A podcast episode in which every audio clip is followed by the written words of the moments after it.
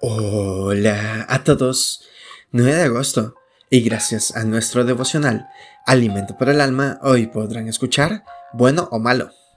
Lectura sugerida es Isaías capítulo 55, del verso 6 hasta el 11. Su verso 8 nos dice, Porque mis pensamientos no son vuestros pensamientos.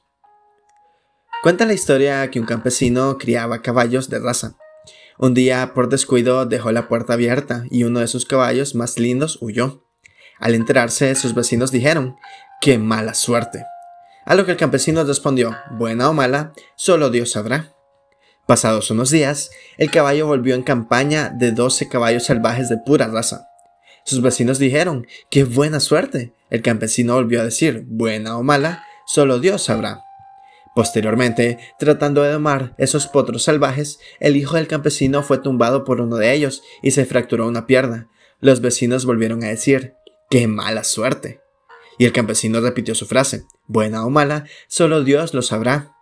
Ese fin de semana pasó una brigada del ejército reclutando jóvenes. Cuando llegaron a la casa de nuestro amigo campesino, encontraron a su hijo enyesado y obviamente no lo pudieron llevar a prestar el servicio militar obligatorio.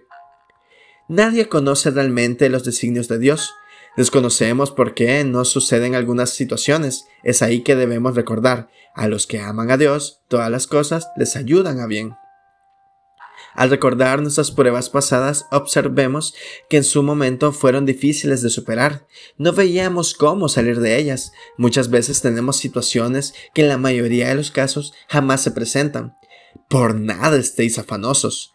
Es la recomendación de Jesús. Debemos abandonarnos en las manos de Dios sabiendo que su voluntad es siempre buena, agradable y perfecta. Dios conoce el futuro, por tanto sabe lo que nos conviene. Confiamos en Él siempre. Devocional escrito por Mario Gil Gómez en Colombia. Dios es la única solución y esperanza.